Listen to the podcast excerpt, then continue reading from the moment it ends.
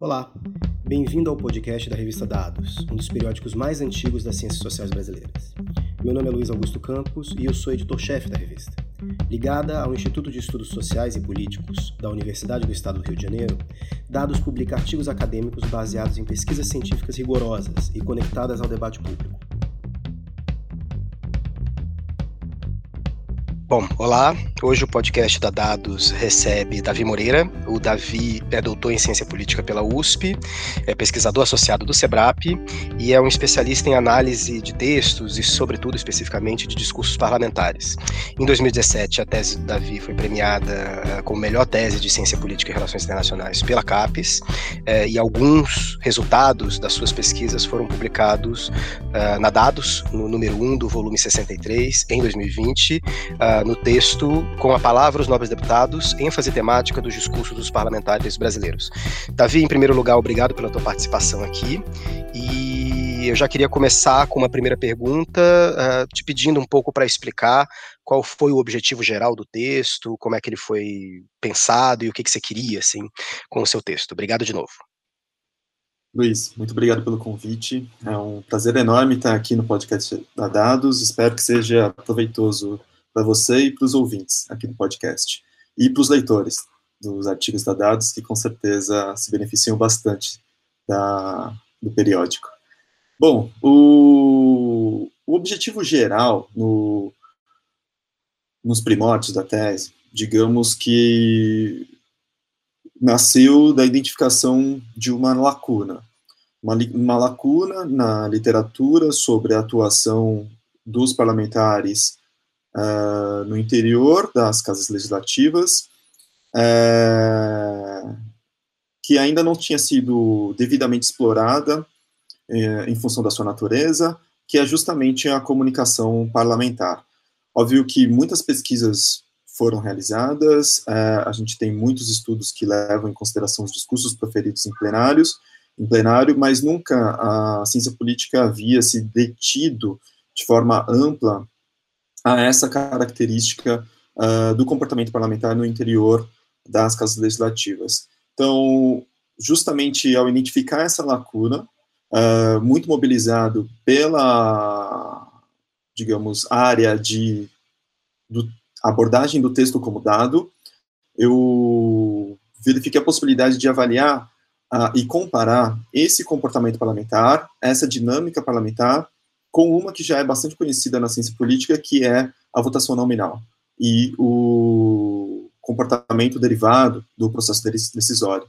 Então, basicamente, o meu intuito foi de avaliar em que medida uh, esse comportamento parlamentar de comunicação, de uso da infraestrutura das casas legislativas, no caso da Câmara dos Deputados em especial, é, tinha como, como guia os mesmos uh, incentivos e, digamos, variáveis do uh, processo decisório, que a gente já conhecia muito bem, uh, especialmente o, o padrão de, de, comportamento nesse, nesse âmbito do processo decisório, que seria o padrão de governo, de disputa entre governo e oposição. Bom, Davi, você já terminou uh, antecipando um pouco da minha próxima pergunta. O teu texto na Dados tem um dos focos dele, talvez o principal, seja uh, eminentemente metodológico, né? Você está tentando mostrar que existem modernas metodologias hoje em dia para analisar grandes volumes de textos. Então, eu queria um pouco que você falasse para o nosso ouvinte uh, qual foi o seu recorte, qual foi o volume de textos que você analisou, o tipo de textos que você analisou e, sobretudo, falasse um pouco das metodologias que você empregou.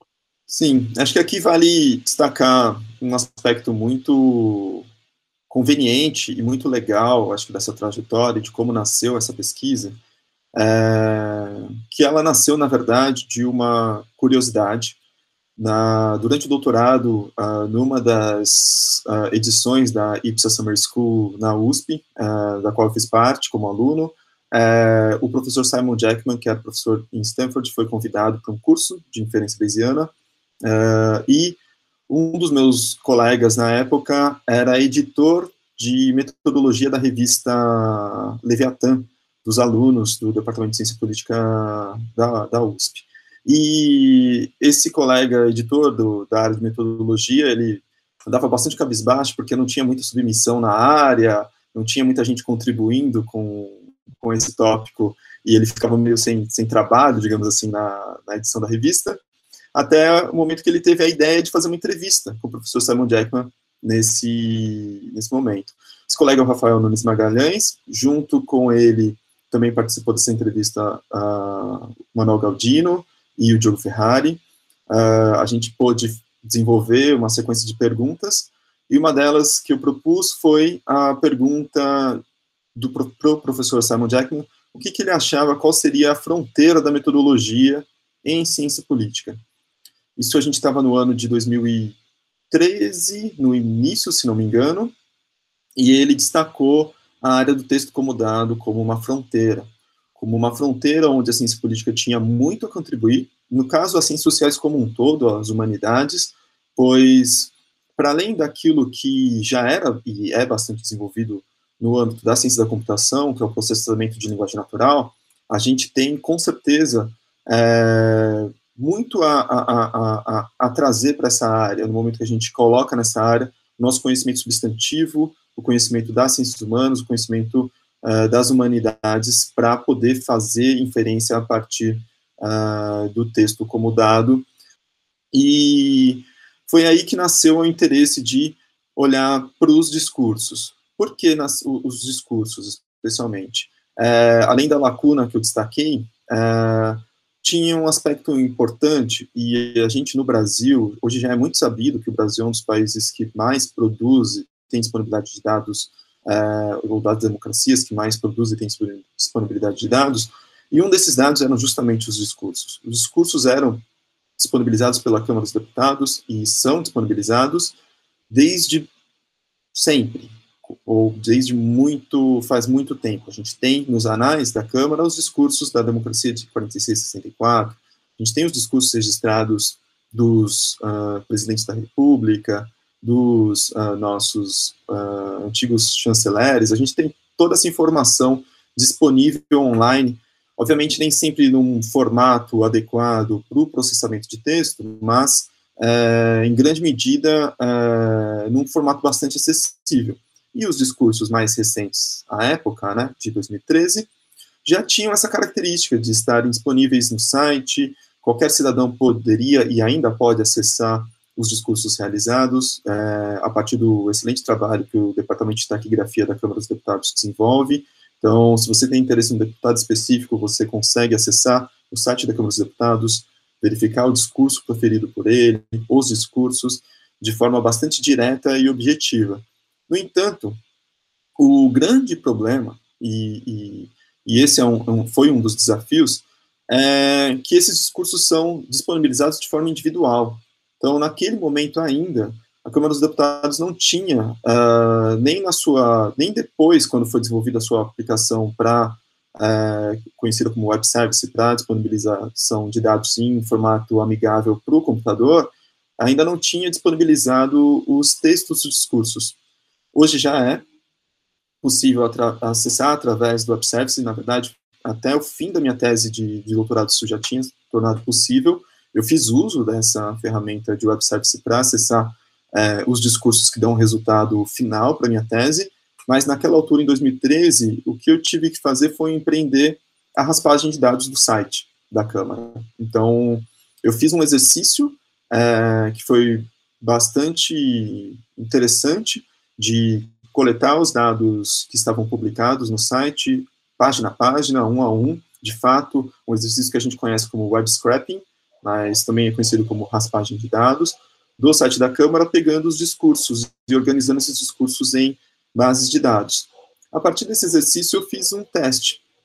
Eu fiz um teste que só foi possível depois de ter recebido a contribuição, sem dúvida alguma, a, a, a, valiosa é, contribuição do professor Justin Grimmer, que é professor hoje em Stanford.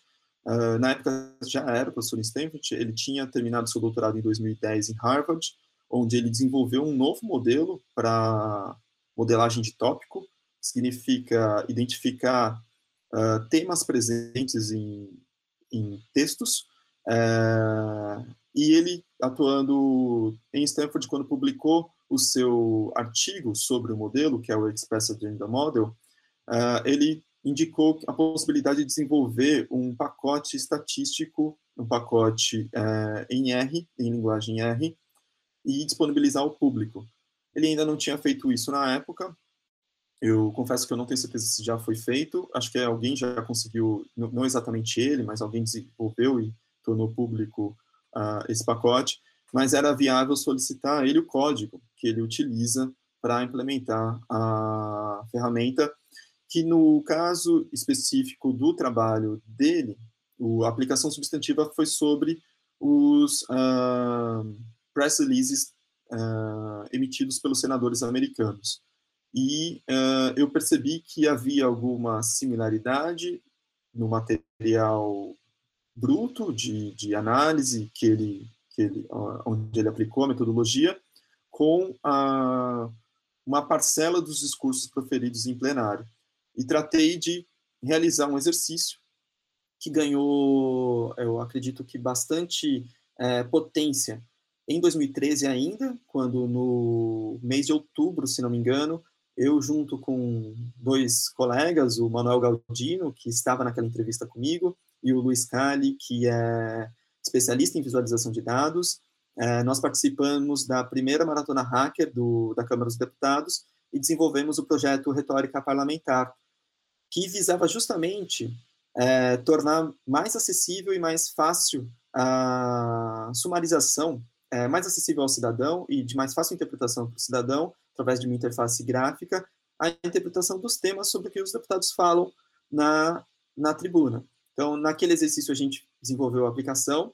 Ela hoje não está mais no ar, mas é ainda um objeto de interesse meu, que eu tenho muita vontade de colocar e de empreender, é, de colocar em prática, né, e de empreender. É, mas chegou a ser desenvolvida uma versão beta na Câmara dos Deputados, e isso, ao invés de, é digamos, dificultar o acesso do cidadão aos temas proferidos na, na Câmara dos Deputados, né, no plenário da Câmara, facilitou o acesso do cidadão a, a esses grandes, digamos, uh, uh, grupos temáticos, né? Se os deputados estavam falando mais sobre a violência contra a mulher, sobre direitos humanos, sobre segurança de forma geral, sobre saúde, isso era possível através da aplicação, era possível não só identificar os temas e sua representação, como também os deputados que mais se dedicavam a esses temas. E a partir disso, desse teste especialmente, foi que eu me vi motivado em empreender de fato a pesquisa, né, para além de uma aplicação que pudesse ter esse é, essa contribuição para a sociedade, para a democracia de forma geral, é, como tornar esse resultado um resultado que de fato nos ajuda a compreender e entender melhor o comportamento parlamentar. Então foi a partir disso que eu, de, depois desse teste, então o ano de 2013 foi muito marcante nesse sentido, para, de fato, a partir daí, coletar todos os outros discursos que eu utilizo na tese, que são mais de 120 mil. No fim, é, é, eu coleto mais para a tese do que os 120 mil, mas os 120 mil discursos que vão de 1999 a 2014 e são proferidos por mais de é, 2 mil oradores diferentes, são discursos específicos de um momento institucional de fala na Câmara dos Deputados. Então, a Câmara dos Deputados, ela, no seu regimento interno, traz consigo é, regras específicas para cada um dos momentos que os deputados acessam a tribuna. Então, não é sempre que os deputados podem falar sobre o que eles quiserem quando eles acessam o microfone. Eles estão, por vezes, submetidos às regras daquele de um momento específico.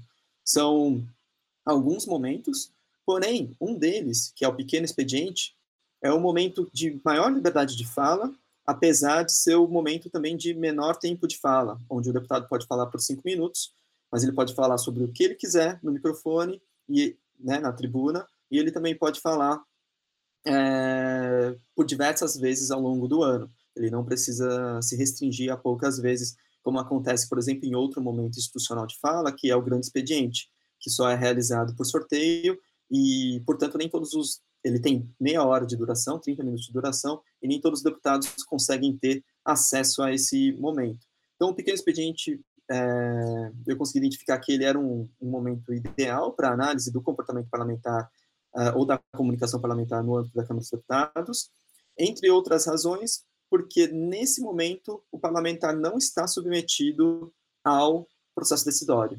Ele, de fato, não está submetido à orientação da liderança, não significa que ele não possa receber uma orientação da liderança, de um colega ou do seu próprio partido para proferir um discurso, mas é um momento onde o regimento interno permite a liberdade de expressão, permite que ele possa acessar qualquer tema que ele queira e é, falar sobre o que ele quiser, usando a infraestrutura da casa. Então, foi todo esse histórico aí que permitiu acessar e, e, e digamos, empreender essa pesquisa de análise de mais de 120 mil discursos ao longo de 15 anos de atividade parlamentar e com mais de 2 mil oradores é, proferindo suas falas. Agora, Davi, antes da gente passar para os resultados da pesquisa, é, eu queria que você discutisse um tema que aparece no texto e que é uma coisa que você já deve ter ouvido várias vezes. Eu, como alguém que trabalha com discurso e texto, também já ouvi várias vezes, que é aquela ideia de que ah, discurso parlamentar não importa, né? Ah, mas por que, que você vai estudar isso? É, os deputados falam qualquer coisa, enfim, não importa, não é algo tão importante para a carreira política deles, mas ao mesmo tempo, quando a gente observa uma imagem de um pequeno expediente da Câmara, a gente vê os deputados se estapeando lá para conseguir uns minutinhos e falarem qualquer coisa, assim. Uh, quais são suas, seus pressupostos, ou, ou, de que modo você vê a importância do discurso parlamentar para a gente entender uh, o parlamento? Como é que você responde a essas, a essas reações? Bom, em primeiro lugar, eu acho que a, a crítica ela vem da dificuldade de lidar com o dado. Então, por muito tempo, foi difícil fazer análise em larga escala de tamanho e conteúdo. Ou você tinha uma grande equipe de pesquisa com diversos codificadores, ou você não conseguia empreender esse tipo de análise e ficava restrito a um campo, a uma seleção específica dos, é, dos discursos, a uma área específica, a um tempo específico, né, muito restrito, para você poder empreender esse tipo de análise. Então faz sentido, em alguma medida, já que não era possível ter um, uma conclusão mais geral, é, dizer que ah, as conclusões são esparsas, a gente não sabe exatamente o que, que eles falam, para que, que serve, e existe muito a, aquela máxima de que o político fala uma coisa e faz outra. No entanto, a gente, como cientista político, a gente tem que justamente prestar atenção nessa é, lacuna, né? Na verdade, é, nesse espaço que existe entre a ação e a comunicação, que é por vezes onde a política se realiza. De que modo o político é capaz de fazer algo diferente daquilo que ele disse e ainda assim conseguir voto? E ainda assim representar?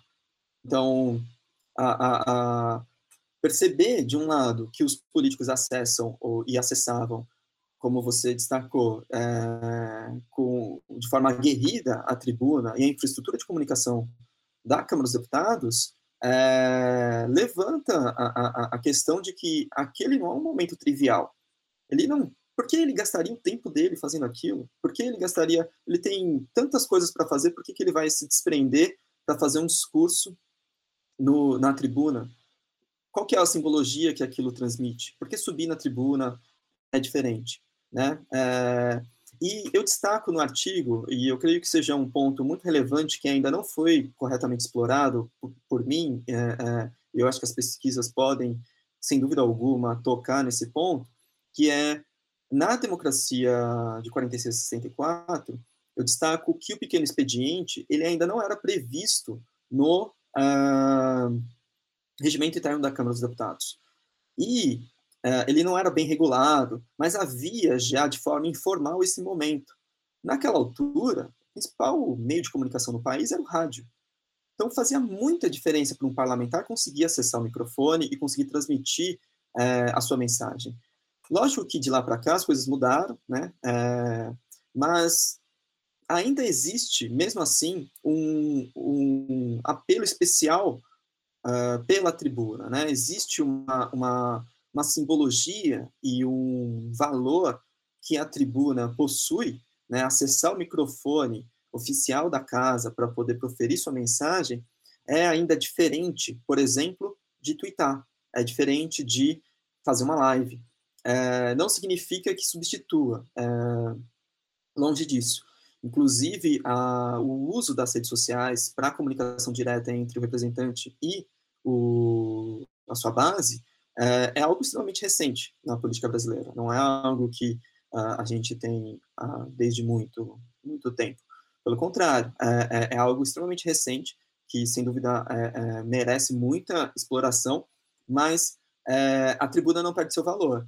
Ali ainda é um momento de demonstração de poder, de demonstração uh, de, de, de, importância né, política para a transmissão de um conteúdo, para defesa de uma, de uma, de uma posição, de um, de um ponto específico, de uma ideia, para crítica ao governo, para crítica à oposição, para mandar um recado para sua base, que seja para uma pessoa específica da, da sua região, é, então, essa, esse vínculo que a comunicação permite é, e que às vezes fica um pouco uh, explorado na fala de quem acha que a comunicação não serve para nada, é, é, curioso, porque onde, onde já se viu política sem comunicação?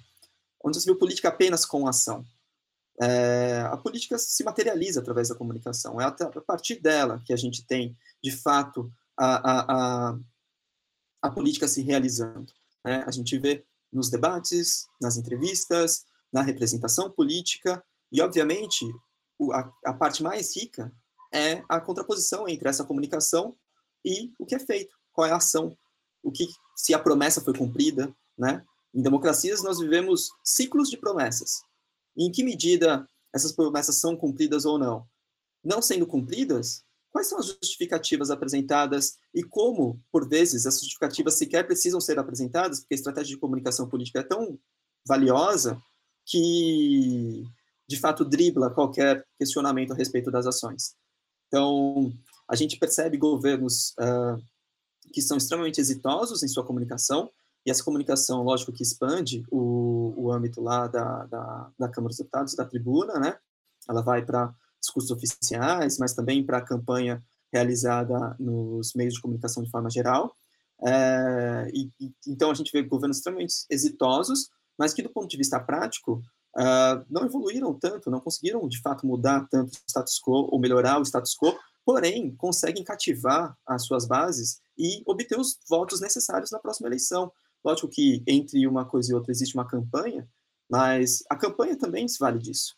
Então, Dizer que a comunicação não vale é fechar os olhos para uma área extremamente rica e que, de fato, a gente presta atenção todos os dias, e mesmo aqueles que fazem análise da ação política precisam recorrer. Não tem como falar de política sem tratar da comunicação que é realizada. Agora, Davi, é, partindo mais um pouco para a parte dos resultados da tua pesquisa, eu queria que você falasse um pouco mais sobre o que, que você encontrou de interessante, assim, não só em relação aos temas mais abordados, né, nesse período, é, sobre o que que os deputados, afinal de contas, falam mais, e depois também, se você puder emendar sobre a relação desse temário, né, desses tópicos com, com as votações e com as suas ações parlamentares, né, como é que, como é que essa relação apareceu para você na pesquisa? Bom, então o...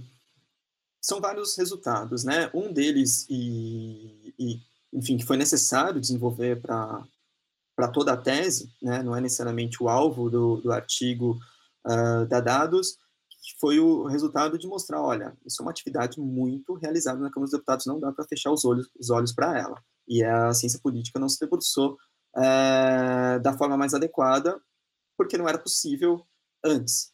Agora é possível, então, uh, diante desse volume de informação, uh, vamos empreender, entender o que, que eles falam, né, qual que é substantivamente os temas, quais são os temas que são abordados nessas falas.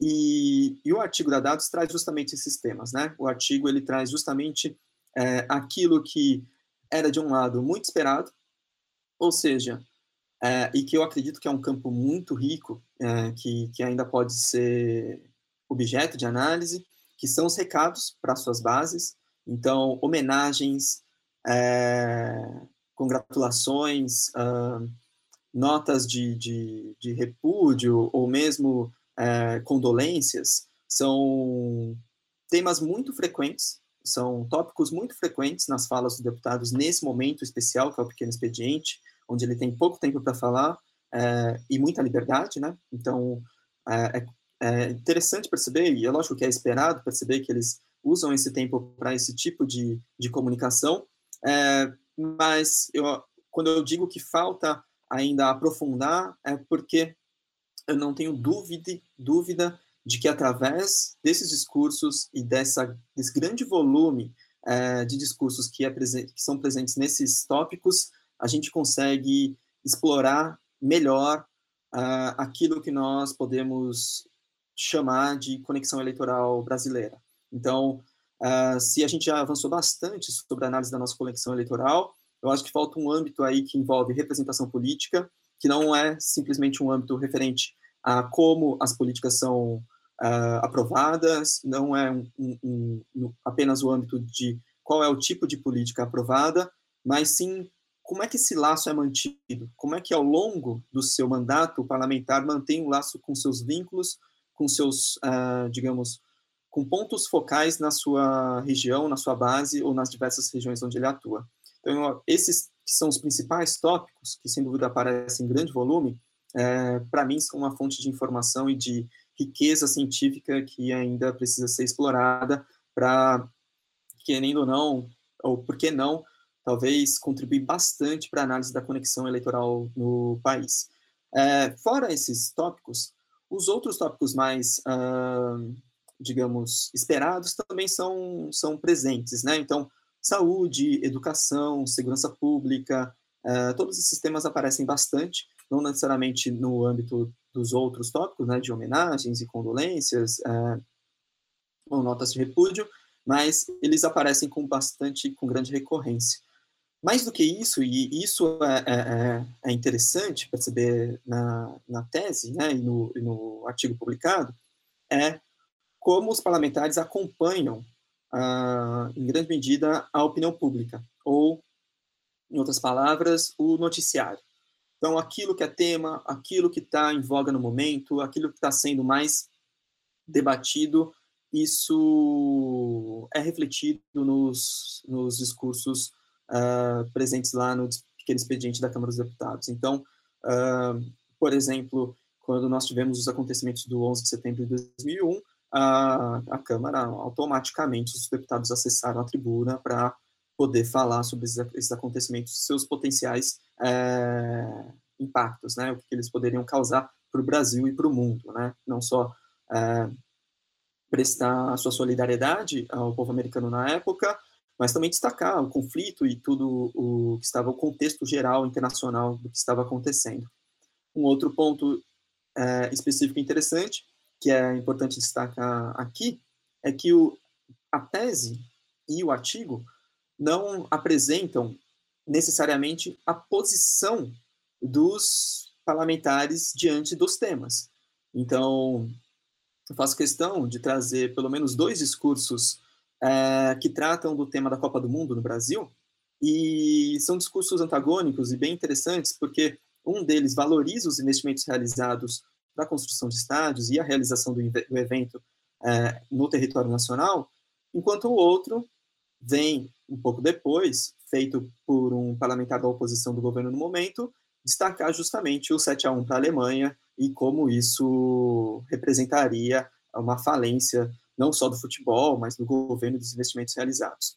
É, ou seja, é, apesar do tópico esporte ter sido identificado e ter é, maior ênfase para alguns é, deputados do que para outros, o posicionamento dos deputados sobre esses temas ainda não foi explorado. Então, há muito que fazer sobre como eles abordam, uma vez que eles tratam do mesmo tema e que eles tratam de um mesmo tópico, como eles se posicionam a respeito desse tópico, né? Como eles se posicionam quando eles tratam ah, sobre educação. Eles estão tratando de educação sobre uma perspectiva inclusiva, progressista, ou sobre uma perspectiva militar, de escolas militares, com ensino militar, é, ou educação é, no âmbito doméstico, familiar, como eles tratam desses temas, desses grandes temas do país. Outros temas aparecem também, então, óbvio que isso a tese é, desenvolve, o artigo também é, é, apresenta, que o modelo utilizado, que é o modelo de tópicos desenvolvido pelo Jesse Grimmer, o Express Agenda Model, ele trata de identificar qual seria a pauta de comunicação do representante. Então, você consegue ali perceber claramente qual é a ênfase temática de cada um dos diferentes uh, oradores. Então, a partir disso também é viável identificar clusters, grupos de parlamentares que tendem a enfatizar um ou outro tema. Uh, mais do que isso, e, e aí também é outro resultado que eu trago no artigo, no momento que eu classifico os temas nas áreas econômico ou social, e, e eu exploro essa, essa, essa classificação no paper, é, eu sou capaz de simplificar bastante, é, qualitativamente, os meus resultados, né? Se vocês olharem, o artigo apresenta que para cada legislatura analisada, tem algo em torno, na verdade, mais de, de 30 tópicos, mais de 30 temas, o que é algo ainda muito difícil de se lidar no âmbito de uma análise mais apurada, apurada desses temas, né? É, porém, no momento que a gente cria uma dicotomia e aplica essa dicotomia aos tópicos, né, olhando se eles acessam mais a área econômica ou a área social, é possível dividir os parlamentares em duas categorias. Na verdade, não os parlamentares, mas sim a ênfase temática dos seus discursos. Eles enfatizam mais os temas da área econômica ou os temas da área social? E aí vem a pergunta é, principal do paper, né? É, uma vez que eu dialogo com a literatura que analisa o processo decisório, e especialmente com a conclusão de que o comportamento parlamentar no âmbito da Câmara dos Deputados é guiado pela relação governo-oposição, será que isso também acontece quando nós olhamos para ênfase temática nas áreas econômica e social? E é esse um dos principais resultados encontrados, de que de forma sistemática, é possível verificar que não há essa correlação entre ser do governo ou da oposição e é, ter mais ênfase temática social ou econômica nos seus discursos. Pelo contrário, são outras variáveis que parecem apresentar relevância estatística para ah, considerar se um deputado ele tende a enfatizar mais uma ou outra área, se ele enfatiza mais a área econômica ou a área social. Variáveis que, no âmbito do processo decisório, já não são mais tão consideradas, como ideologia, como senioridade, gênero, é, todas elas é, destacando que características pessoais e, e, e, próprias do deputado podem, ou da deputada, podem de fato apresentar qual seria a sua maior tendência de comunicação quando nós comparamos as áreas econômica e social. Então, esse é o principal resultado, sem dúvida alguma, da, do artigo, é o principal resultado da tese, é, e nasce como fruto de todos esses outros pequenos resultados obtidos, né? A, a gente expressa de cada um dos deputados, a classificação desses discursos é, e desses temas nas áreas econômica e social, da análise dessa distribuição, da análise das variáveis e a correlação identificada e sistematicamente identificada entre essas variáveis é, explicativas, né, de características dos deputados, em especial a posição dele no momento da fala, se ele fazia parte do governo ou estava na, na oposição, com relação à variável que estava sob análise, que era a agenda temática, se ele enfatizava mais a área econômica ou a área social.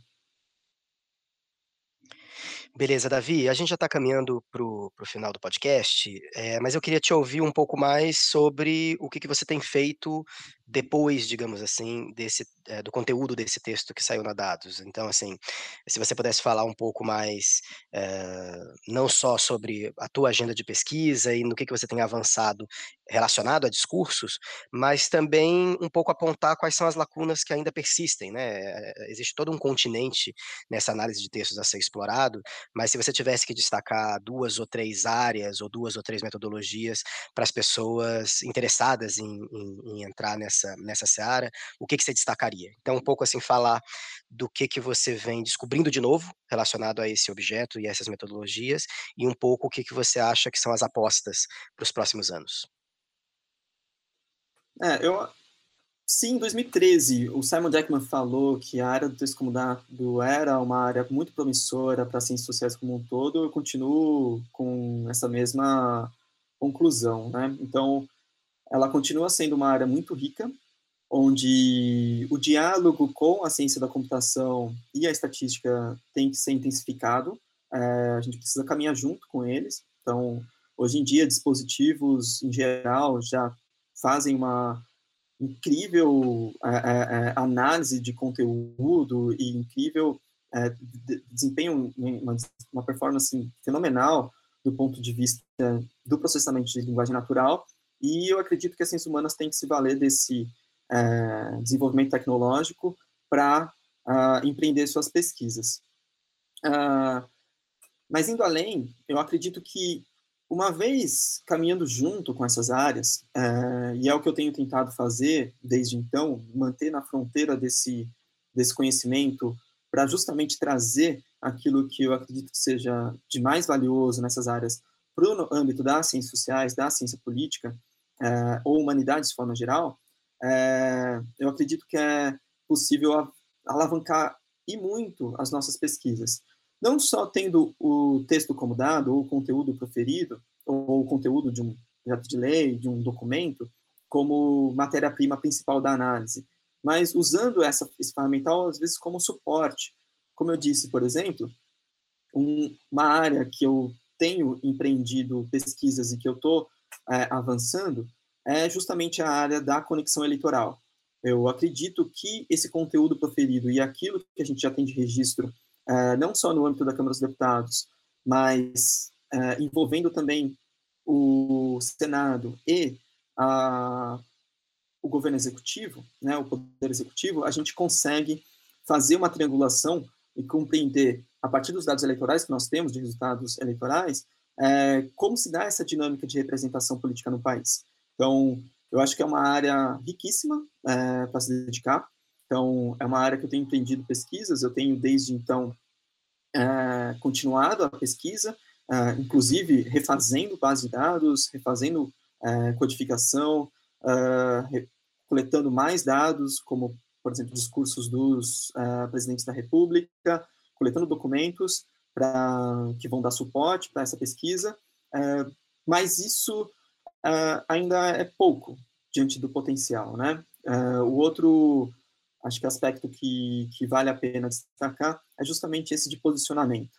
A ciência política tem avançado bastante na sua contribuição sobre como os representantes posicionam diante de um tema. E fazer esse tipo de análise é, não é trivial. A gente já tem trabalhos super interessantes, como o da Nara Salles, que faz esse tipo de análise para os programas é, apresentados pelos candidatos a, pre feito no, no país, é, mas uh, uh, ela faz análise dos programas. Então, o que diz respeito à, à comunicação política, como se dá essa, esse posicionamento? No que diz respeito a um tipo de política específica, como se dá esse posicionamento? Né? É, esse é um, é, um, é um aspecto que eu considero muito relevante, substantivamente. Substantivamente também, a gente tem vivido, uh, de uns anos para cá, uma época de desinformação, então, usar a abordagem de texto como dado para análise de fake news e desinformação é algo que eu acredito também ser bastante relevante, com grande contribuição científica e social uh, para o nosso contexto. Uh, e um outro aspecto que eu acredito ser muito relevante e que também está substantivamente é, é, é bastante contemporâneo, que é o discurso de ódio. Então, esse tipo de discurso, é, ou seja, refinar a análise computadorizada para capturar é, esse tipo de, de, de sentimento, eu acho que é viável, possível e pode nos ajudar a explicar processos políticos do país. Então, isso estou falando de coisas contemporâneas, mas o que eu gosto também de passar, eu acho que é importante aqui para a nossa conversa e para os ouvintes, é pensar que a gente tem hoje o poder de usar as lentes do presente para analisar o passado. Então, como que a gente pode usar essas técnicas e todo esse ferramental para, por exemplo, olhar para o período de 46 e 64, para olhar para outros uh, representantes que o país já teve, para o período getulista, uh, para a República Velha, para a ditadura militar, qual é a correlação que pode existir entre a comunicação na ditadura militar e o governo atual, por exemplo. Esse tipo de abordagem eu acho que é muito valioso. Então, isso do ponto de vista mais substantivo das ciências sociais, da ciência política. Do lado da tecnologia, vamos dizer assim, ou dos modelos, é, a gente tem dois grandes desafios. É, na verdade, os modelos eles não param de, de evoluir. É, de um lado, todo dia novos modelos nascem, são criados. O, a área de processamento de linguagem natural e de texto como dado é, é, é muito inovadora, então a gente sempre tem novidades. É, e é importante ficar atento a elas, porque elas podem, sem dúvida alguma, servir para os nossos temas substantivos.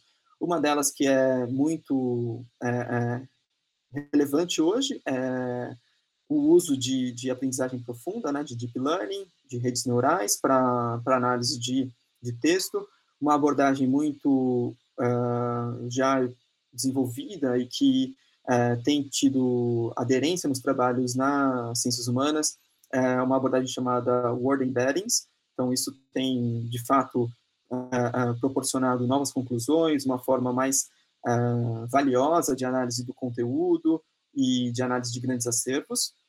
Essa área riquíssima com certeza, tem muito a, a avançar. E, por outro lado, um desafio que eu acredito que é o maior desafio que a humanidade enfrenta hoje, desse ponto de vista, que é uh, o desafio de a adoção de modelos causais junto com uh, a aprendizagem computacional. Então, esse é um desafio científico, é um desafio tecnológico que ainda ainda está em aberto, que a gente tem muito a fazer e com certeza muito a aprender, então, a gente consegue é, pensar nisso para áreas de tomada de decisão, mas, e, e, e, enfim, e outras áreas da, da, da, da enfim, do, do, do, emprego automatizado de técnicas e, recursos, né, computadorizados de técnicas e recursos, é, mas a gente pode pensar nisso também do, no âmbito da comunicação, né, é, pensar a comunicação do ponto de vista causal, pensar a comunicação, é, ou, na verdade, o uso de de ferramentas computacionais que possam ter consigo a potencialidade de inferência causal a partir de texto, ou internamente aos textos, né? É, a partir de, de, um conteúdo. Como é que se dá uma guinada num debate, o que leva, ou como são, são feitas as, as transições de, de, de, de, conteúdo que são expressas na opinião pública. É, eu acredito que a, a área que conecta aprendizagem computacional com inferência causal vai, sem dúvida alguma, revolucionar. Ela ainda é bastante incipiente, tem avançado bastante, é, mas ela vai, com certeza, nos próximos anos, é, se tornar presente nas nossas vidas de um, uma, um, modo que a gente não vai conseguir. É, é, é, até difícil de imaginar como, como isso pode ser possível. Então, para além de identificar padrões de descrição, eu acho que tem esse âmbito da causalidade que a gente tem que ter atenção a ele e, sem dúvida alguma, empreender pesquisas que possam contribuir para esse avanço. Bom, o artigo do Davi Moreira está disponível para leitura na plataforma cielo.br e também na nossa página, dados.iesp.erg.br. Davi, obrigado e até o próximo episódio. Obrigado, Luiz. Obrigado aos ouvintes.